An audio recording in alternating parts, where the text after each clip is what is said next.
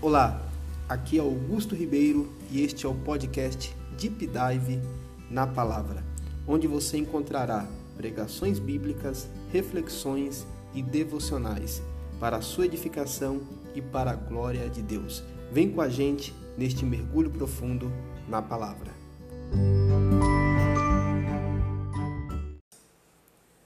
A palavra de hoje está no livro de Neemias, capítulo 6, do versículo 1 ao versículo número 3 e depois do versículo 15 ao versículo 16.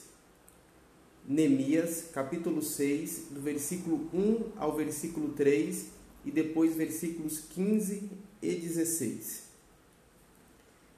Diz assim a palavra do Senhor: Quando Sambalate, Tobias, Gesem, o árabe e o resto dos nossos inimigos ouviram que eu tinha reconstruído a muralha e que nela já não havia brecha nenhuma, ainda que até este tempo eu ainda não tivesse colocado os portões no seu lugar, Sambalate e Gesem mandaram dizer a mim: Venham, vamos nos encontrar numa das aldeias do vale de Ono. Na verdade, o que eles queriam era me fazer mal. Por isso lhe enviei-lhes mensageiros para dizer: Estou fazendo uma grande obra e não posso descer até aí, porque devo parar a obra para ir me encontrar com vocês. Versículo 15. A reconstrução da muralha foi terminada aos 25 dias do mês de Elul, em 52 dias quando todos os nossos inimigos ouviram isso, todos os gentios à nossa volta temeram e decaíram muito no seu próprio conceito, porque reconheceram que foi por intervenção do nosso Deus que fizemos esta obra. Vamos orar? Bendito Deus e eterno Pai, te agradecemos por tua santa palavra e rogamos a iluminação do Espírito Santo neste momento tanto na minha vida, Senhor, que irei proclamá-la, quanto, Senhor, na vida dos teus filhos que irão ouvi-la. Que nós possamos ouvir, guardar a tua palavra em nossos corações e praticar, ó Pai, o que a tua palavra nos ensina. Que sejamos, ó Deus, fortalecidos e que o teu nome seja glorificado, é o que nós te pedimos neste momento, em nome de Jesus. Meus amados, eu quero iniciar esta mensagem falando a respeito de uma frase dita por Mike Tyson. Mike Tyson ele figura entre os maiores campeões de boxe do mundo. Um dos maiores campeões de boxe do mundo foi Mike Tyson. E ele disse algo muito interessante. Certa ocasião, ele afirmou que todo mundo tem um plano até levar o primeiro soco na cara. Eu fiquei pensando nesta frase dele bastante curiosa, bastante desafiadora e bastante abrangente, por que não dizer? Todo mundo tem um plano até levar o primeiro soco na cara. E quando você está dentro de um ringue e é atingido por um violento soco, um golpe que é desferido contra você, você tem duas opções. A primeira é resistir, se recompor e continuar a luta. A segunda opção é não reagir, se entregar, até que você seja nocauteado ou que alguém jogue a toalha branca indicando a sua desistência. É impossível não concordar com Mike Tyson e não ampliar para as nossas vidas essa afirmação. No ringue, nos embates, nas lutas da nossa vida, todos nós possuímos um plano. Sabemos o que fazer, como fazer. Desenhamos e definimos, elaboramos aonde nós queremos chegar. Mas de repente somos surpreendidos pelo inesperado. O inesperado acontece. E o primeiro soco que nós levamos na cara é o suficiente para nos deixar sem direção, para nos deixar sem sentido. Por que não dizer para nos fazer querer até mesmo desistir. E é nesse momento que a gente tem que tomar uma importante decisão. Podemos nos entregar, irmos ao nocaute, ou não reagir até que uma toalha branca seja jogada em sinal da nossa desistência, ou podemos tomar a decisão de nos recompormos e continuar a luta, continuar no ringue, permanecer com a guarda alta. Essa não é uma decisão fácil de ser tomada quando a vida nos atinge com um violento golpe na cara. Por isso, nós precisamos ter claramente quais são as razões que possuímos para continuar lutando, para continuar resistindo. E é sobre isso que eu quero falar com os irmãos nesta noite. Razões para resistir. Porque eu tenho certeza de duas coisas aqui. Que muitos dos irmãos que aqui estão já levaram um soco na cara da vida. Já foram surpreendidos com um golpe duro, o qual não esperava. Já foram pegos de surpresa, desprevenidos. E outros, se porventura disser, que eu duvido muito, isso nunca aconteceu comigo, pastor, pode ter certeza que vai acontecer porque faz parte da vida. Nós estamos no ringue da vida. E por mais que você se prepare, por mais que você mantenha a guarda alta, por mais que você treine muito, uma hora ou outra você pode ser surpreendido com um duro golpe da vida. Às vezes a pessoa está bem, cheia de planos, objetivos, e quando não, é surpreendida com uma enfermidade. Às vezes você está bem trabalhando, cheio de planos, quando não, é surpreendido com uma porta fechada. Quando não, é surpreendido com algo que acontece na sua família. Quando não, é surpreendido por um ente querido que você perde. Portanto, viver não é um parque de diversões. É engano pensar que viver é como estar em um mar de rosas. Na verdade, a vida, quando a gente olha para a Bíblia, a gente pode muito mais comparar a vida com um ringue, com uma luta, com uma batalha, onde é necessário coragem, onde é necessário resistência, onde é necessário resiliência, onde é necessário propósito, do que a vida ser comparada a um parque de diversões. Portanto, é sobre isso que eu gostaria de falar nesta noite com os irmãos, de meditar razões para resistir. Por que nós precisamos de razões para resistir? Porque todo mundo tem um plano até levar o primeiro soco na cara. Até levar o primeiro soco na boca, nós estamos bem, estamos felizes, estamos animados, estamos empolgados, mas quando somos golpeados, a gente precisa de muito mais do que coragem para continuar no ringue, para não aceitar o nocaute, para não permitir que joguem a toalha branca em sinal de desistência. Nós precisamos de razões firmes, precisamos de razões que sejam é, fortes o suficientes para que a gente tenha condição de suportar a dor.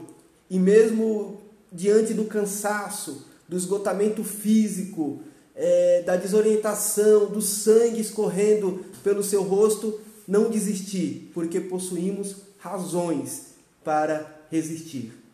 Este é o título da mensagem que eu irei pregar nesta noite. E nesse sentido, considerando esta introdução, nós podemos muito aprender com o livro de Neemias. Neemias, ele tem muito a nos ensinar a respeito de resistência. Neemias ele era copeiro do rei da Babilônia. O copeiro não era alguém que cuidava dos copos do rei. O copeiro era um homem de confiança, era um funcionário de confiança do rei, que tinha a responsabilidade de provar a comida antes do rei. Porque se a comida estivesse envenenada, o copeiro aprovaria, e se tivesse que morrer, o copeiro morreria. O copeiro tinha a responsabilidade de beber um vinho antes do rei, porque se o vinho estivesse envenenado, não faria mal ao rei, faria mal ao copeiro. Portanto, Neemias ele estava na Babilônia e ele exercia esta importante função de copeiro do rei. Quando então Neemias na capital, ele recebe a visita de um de seus irmãos e ele pergunta: Como está a situação lá em Jerusalém? E a situação não era nada boa. Falaram para Neemias: Olha, os que ficaram lá estão em grande miséria, estão em grande vergonha. Os muros da cidade não foram reconstruídos, os muros estão destruídos e os portões foram queimados. Esta palavra ela atinge o coração de Neemias de uma forma tão poderosa que Neemias chora, e ele chora muito, e ele toma a decisão de orar e de jejuar em prol deste negócio, porque afinal de contas, os muros de Jerusalém, os portões de Jerusalém haviam sido queimados e o seu povo estava em grande miséria e em grande sofrimento. Neemias entendia que alguém precisava fazer alguma coisa para melhorar aquela situação. E ele não terceirizou. Ele falou: Este alguém precisa ser eu. Neemias ele passa então quatro meses orando e jejuando. Quando ele aparece diante do rei e o rei pergunta para ele: Por que, que você está triste? E não poderia aparecer triste diante do rei, porque aparecer triste diante do rei era motivo para a morte. Neemias fala: Senhor, como não estarei triste se a cidade dos meus pais está destruída, se os meus irmãos estão em completa ruína? O rei então pergunta para Neemias: o que, é que você quer que eu faça para você? Neemias ora rapidamente, então fala: Rei, permite que eu vá reconstruir os muros, permite que eu vá fazer alguma coisa em prol do meu povo. O rei então olha para a rainha, a rainha consente com o pedido de Neemias e o rei permite que Neemias vá para Jerusalém reconstruir o muro da cidade. Quando a gente fala de reconstruir muro, nós estamos falando de algo muito importante, porque naquela época os muros representavam a segurança de uma cidade. Uma cidade que não tinha muro, uma cidade que não tinha portão, era uma cidade alvo fácil dos inimigos, de saqueadores, de bandidos, porque a cidade não tinha proteção nenhuma. Neemias então ele sai da Babilônia, do conforto do castelo do rei, para ir encarar a árdua tarefa de reconstruir um muro, de levantar os portões, de animar um povo que está cansado, um povo que está em estado de vergonha, em um estado deplorável. Quando Neemias ele chega lá em Jerusalém, a situação não está fácil. Havia naquela região inimigos dos judeus. E os inimigos não queriam ver a vitória do povo de Deus. Havia lá o Tobias, o Sambalate, o Gesem, os árabes, os amonitas, e eles estavam sempre zombando do povo. Eles estavam felizes com aquela situação deplorável e vexatória do povo de Deus. De modo que eles falavam: olha, se eles construírem um muro, vindo uma raposa, o derrubará. Neemias ele sofre bastante resistência na tarefa de reconstruir o um muro. Tanto é que ele precisa, em várias ocasiões, animar o povo para que não desistissem de construir o um muro. Os inimigos, os adversários de Neemias, subornaram profetas, compraram profetas para amedrontar Noemias. Eles ameaçaram atacar o povo durante a construção, zombaram. Então, eles ofereceram muito perigo, de modo que eles tentaram dissuadir e desanimar o povo daquela tarefa de construir um muro. Neemias ele construiu um muro em 52 dias apenas, mas não foi uma tarefa fácil. Ele colocou em risco a sua própria vida. Os companheiros de Neemias em alguns momentos desanimaram, olhando para aquela situação, porque grande era a oposição. Mas por que Neemias resistiu? Esse é o ponto. Quais foram as razões que levaram Neemias a resistir toda aquela oposição, toda aquela luta que ele e o povo de Deus estavam tendo? Por que Neemias não tomou a decisão de voltar para o castelo, para a Babilônia? Mas ele resistiu, ficou firme, não retrocedeu, não arredou o pé, o que levou Neemias a ser firme no seu propósito de construir um muro tão firme que ele conseguiu motivar os seus companheiros. Porque ser firme nem sempre é fácil, mas motivar as pessoas a serem firmes é mais difícil. Então Neemias ele precisou ser firme e ele precisou também motivar os seus companheiros a serem firmes. O que levou Neemias a resistir? Quais foram as razões para que Neemias pudesse resistir? Esse eu vou falar um pouco sobre essas razões. A primeira razão que levou Neemias a resistir é que ele tinha conhecimento das promessas do Senhor. Em Neemias capítulo 1, versículo 8 e versículo 9, nós lemos o seguinte: Neemias orando a Deus, ele disse: Lembra-te da palavra que ordenaste a Moisés, teu servo, dizendo: Se vocês forem fiéis, eu os espalharei entre os povos. Mas se vocês se converterem a mim e guardarem os meus mandamentos e os cumprirem, então, ainda que os seus desterrados estejam nos lugares mais distantes da terra, de lá os ajuntarei e os trarei para o lugar que escolhi para fazer habitar o meu nome. Neemias, ele começa a oração, ou melhor dizendo, parte da oração de Neemias dizia: Lembra-te da palavra que ordenaste a Moisés. A primeira razão que fez Neemias resistir era o conhecimento das promessas do Senhor. Para resistir aos golpes que são desferidos pela vida, nós, eu, você, Igreja de Jesus, precisamos ter conhecimento das promessas do Senhor. Porque a palavra de Deus é o fundamento é a base da nossa fé, é a base da nossa construção, é a base da nossa vida. E se nós não tivermos conhecimento das promessas de Deus, nós vamos ouvir o mundo e vamos sucumbir, porque as notícias não são boas, as notícias são trágicas, as notícias são desanimadoras, as notícias não traz paz para os nossos corações.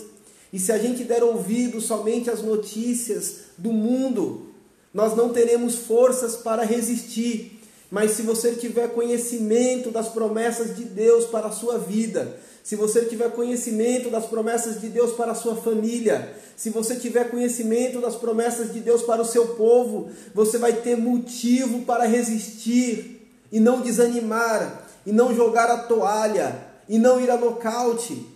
Portanto, a primeira razão para resistir é ter conhecimento das promessas de Deus.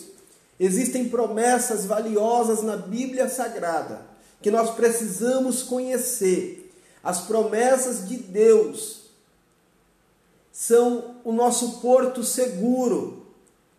É a âncora que não permite que o navio da nossa vida se perca neste alto mar revolto, difícil. Mas se a gente tem conhecimento das promessas, a gente não vai ignorar o que está acontecendo. A gente não vai ignorar os fatos, mas a gente vai ter a certeza, a gente vai ter convicção que existe algo que está para além dos fatos. Portanto, talvez você tenha sido golpeado, meu irmão. Talvez você tenha sido golpeada, minha irmã. A situação não está boa. Talvez esteja doendo. Eu não estou falando para você ignorar a sua dor. Eu não estou dizendo que a sua dor não existe, até porque você vai dizer, ah, pastor, você está dizendo que a minha dor não existe porque não está doendo em você. Eu não posso dizer isso, mas eu posso lhe dizer que tem uma promessa de Deus. Você tem promessa de Deus. A sua família tem promessa de Deus. Nós temos promessas de Deus. E a promessa de Deus é uma razão para nós resistirmos. É uma razão para nós não desistirmos, para nós não recuarmos, para nós não sairmos do ringue. Lembra-te, Senhor, do que disseste a Moisés. Existem promessas na Bíblia que nós precisamos conhecer. E Deus certamente ele se lembra das suas promessas e ele se agrada em cumpri-las na vida daqueles que creem. Avançando, nós enxergamos um segundo motivo que fez com que Neemias resistisse toda oposição. E o segundo motivo está em Neemias capítulo 2, versículo 8. Na última parte do versículo 8, quando Neemias disse: E o rei me deu o que pedi, porque a mão bondosa do meu Deus estava sobre mim. Por que, que Neemias resistiu? Porque ele tinha convicção de que a mão de Deus estava com ele. Mediante essa convicção de que a mão de Neemias, de que a mão de Deus estava com Neemias, ele resistiu.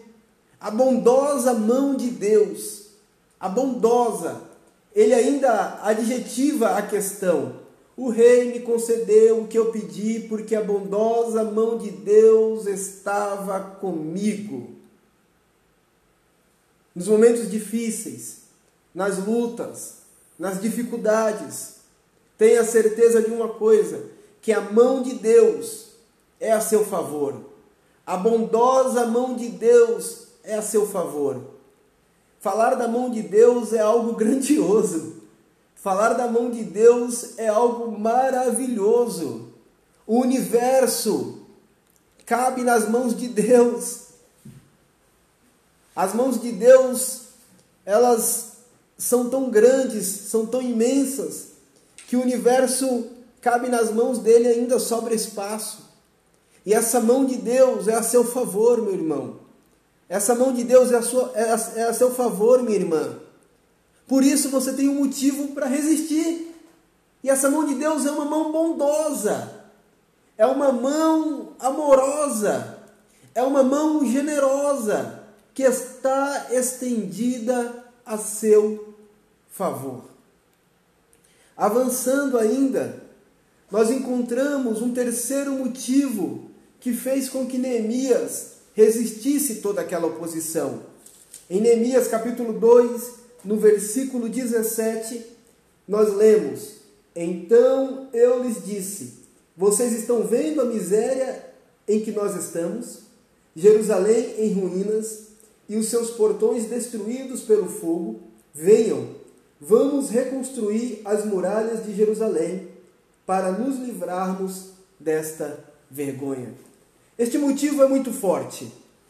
Havia um muro a ser construído. E Neemias ele se negava em parar até que este muro fosse reconstruído. Havia um muro a ser reconstruído. Você sabia que existe um muro a ser reconstruído? Isso é olhar para além da sua necessidade espiritual. Existe um muro a ser reconstruído em volta da sua casa. Existe um muro a ser construído ou reconstruído em volta dos seus filhos. Tanto construído quanto reconstruído, porque são necessários os reparos. Existe um muro a ser construído ou ser reconstruído em volta da nossa comunidade, em volta da nossa sociedade. Porque sem este muro, nós ficamos numa situação de vulnerabilidade. Sem esse muro, a nossa família fica vulnerável. Sem esse muro, os seus filhos ficarão vulneráveis. Sem este muro, a nossa comunidade ficará vulnerável. Portanto, Neemias ele sabia que a obra dele não estava finalizada e que não era momento dele desistir enquanto este muro não tivesse sido reconstruído. Há um muro a ser reconstruído. Se você não discipular o seu filho, alguém vai discipular, sabia? Se você não discipular o seu filho, a escola vai discipulá-lo. Não no sentido cristão da palavra, mas vão ensinar alguma coisa, vão incutir coisas na cabeça do seu filho. Se você não colocar um muro em volta da sua casa, a sua casa vai estar desprotegida. E o que vai entrar lá? O que vai entrar na sua mente? O que vai entrar na mente da sua esposa, o que vai entrar na mente do seu irmão. Se você não reconstruir este muro, você vai ser presa fácil do nosso adversário, que a Bíblia fala que ele anda ao nosso derredor como leão buscando quem possa tragar. Como que você pode desistir sabendo que existe um muro a ser construído ou a ser reconstruído a depender da situação a qual você está vivendo? Neemias ele sabia disso. Portanto, ele se recusou a desistir, porque ele sabia que ainda havia um trabalho a ser feito. Tem muitas pessoas que estão desistindo, que estão ignorando este trabalho a ser feito, portanto, estão em uma situação de vulnerabilidade. E a miséria, a vergonha, a desonra é somente uma questão de tempo para aqueles que não se atêm ao fato de que existe um muro a ser construído, que existem portões a serem restaurados. Precisamos tomar o cuidado de construir um muro, em primeiro lugar, em volta da sua família. Construa um muro em volta das pessoas que você ama. Construa um muro em volta da sua comunidade, em volta da nossa sociedade quantas coisas precisam ser ajustadas, quantas coisas precisam ser reparadas, e nós não podemos nos isentar da responsabilidade que nós temos nesse sentido. Neemias ele sabia disso. O povo estava desanimado e ele chamou o povo e falou assim: Ei, o que, que vocês estão olhando? Olha para a situação que a gente está vivendo, não tem nada bom, tem um muro aí que precisa ser construído e vocês vão ignorar isso. O que, que a gente vai o que, que a gente vai fazer? A gente vai ignorar essa situação? Vamos viver como se nada estivesse acontecendo? Não, a gente precisa trabalhar em prol deste muro. Não um muro que gera divisão, mas um muro que traz segurança. Um muro que traz segurança. Um quarto aspecto que fez Neemias resistir àquela situação está no capítulo 4, versículo 14, quando nós lemos: Depois de fazer uma inspeção, levantei-me e disse aos nobres, aos magistrados e ao resto do povo: Não tenham medo deles. Lembre-se do Senhor, grande e temível, e lutem pelos seus irmãos, seus filhos, suas filhas, pelas mulheres e pela casa de vocês. Neemias entendia que o impacto de suas decisões, se eles não lutassem, haveria consequência. Então, o quarto motivo que fez com que ele resistisse era o entendimento que ele tinha a respeito do impacto de suas decisões.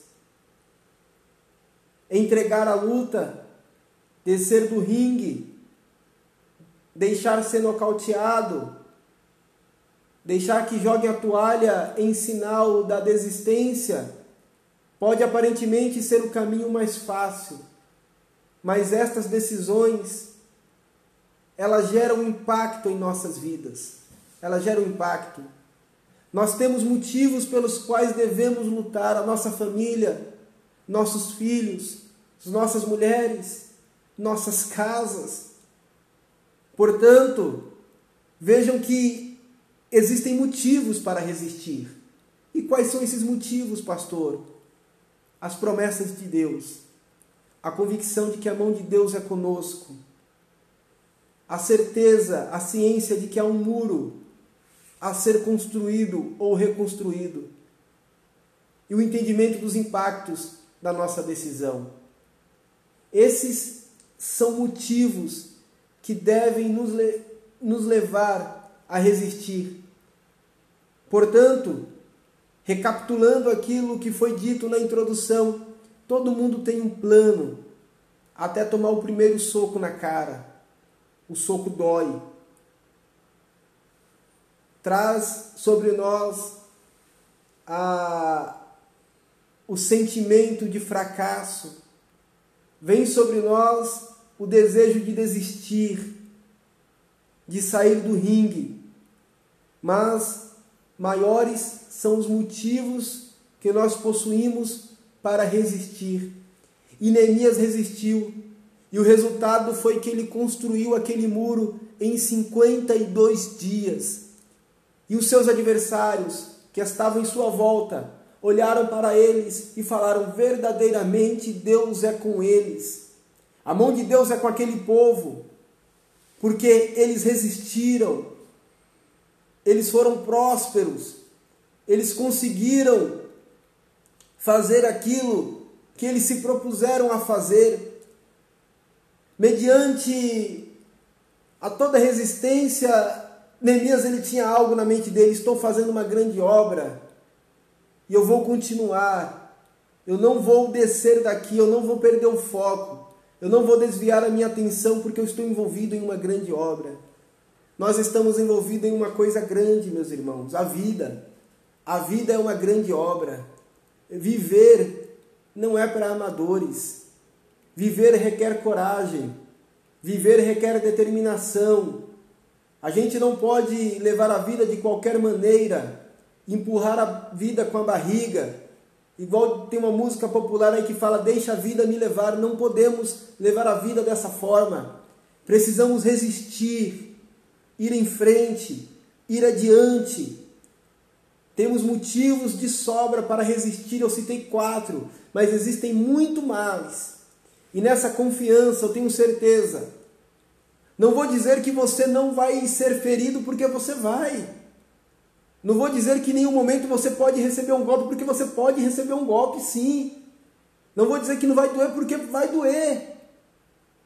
Mas eu posso dizer que se você não desistir, Deus ele também não desiste.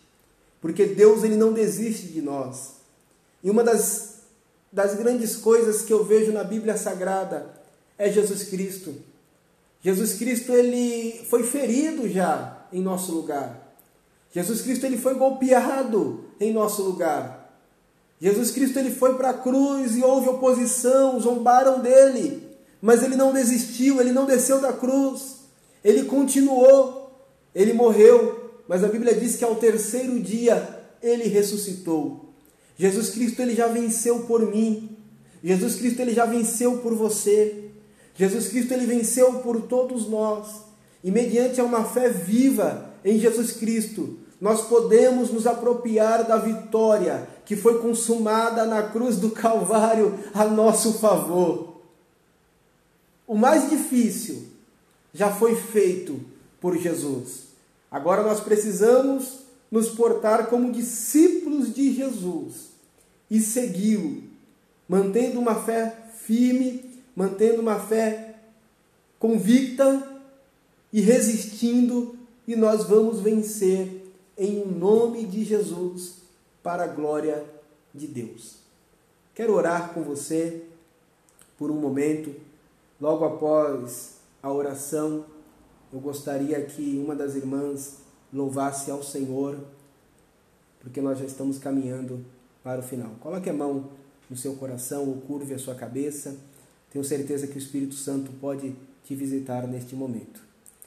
Bendito Deus e eterno Pai, quantos que aqui estão foram golpeados, foram atingidos, estão feridos, estão machucados.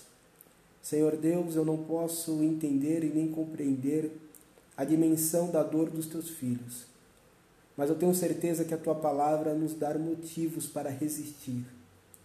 Portanto, Senhor, que nós possamos nos apropriar desses motivos, ó Pai e mediante o poder do Espírito Santo, mediante uma fé firme e viva em Jesus Cristo, que nós possamos continuar, ó Pai. Não vamos desistir, não vamos recuar, não vamos permitir que a toalha branca seja jogada, mas vamos seguir adiante, porque a tua palavra diz: se Deus é por nós, quem será contra nós? A tua palavra diz que podemos todas as coisas naquele que nos fortalece. Portanto, em Cristo nós temos condições de passar por todas estas situações difíceis, situações, por que não dizer, desastrosas, calamitosas. Mas nós temos confiança, Senhor, de que Jesus está conosco e de que o Senhor nos dará vitória. Eu quero te pedir, em nome de Jesus, que o Senhor visite os teus filhos, ó Pai. O Senhor sabe de todas as coisas, o Senhor conhece todas as coisas. Todas as necessidades dos teus filhos são conhecidas pelo Senhor. Que o Senhor possa visitar cada um agora em sua individualidade, em seu lar, e que o Espírito Santo possa conceder ânimo, que o Espírito Santo possa conceder coragem, que o Espírito Santo possa conceder esperança, que o Espírito Santo possa conceder ao Pai perseverança, que o Espírito Santo dê aos teus filhos o que cada um de nós necessitamos para continuar nesta jornada. De uma coisa eu tenho certeza, Pai, que em Cristo nós somos mais do que vencedores. É em nome de Jesus que eu faço esta oração, em prol de cada um daqueles que aqui estão e que ouviram esta mensagem. Amém e amém. Amém, meus irmãos. Essa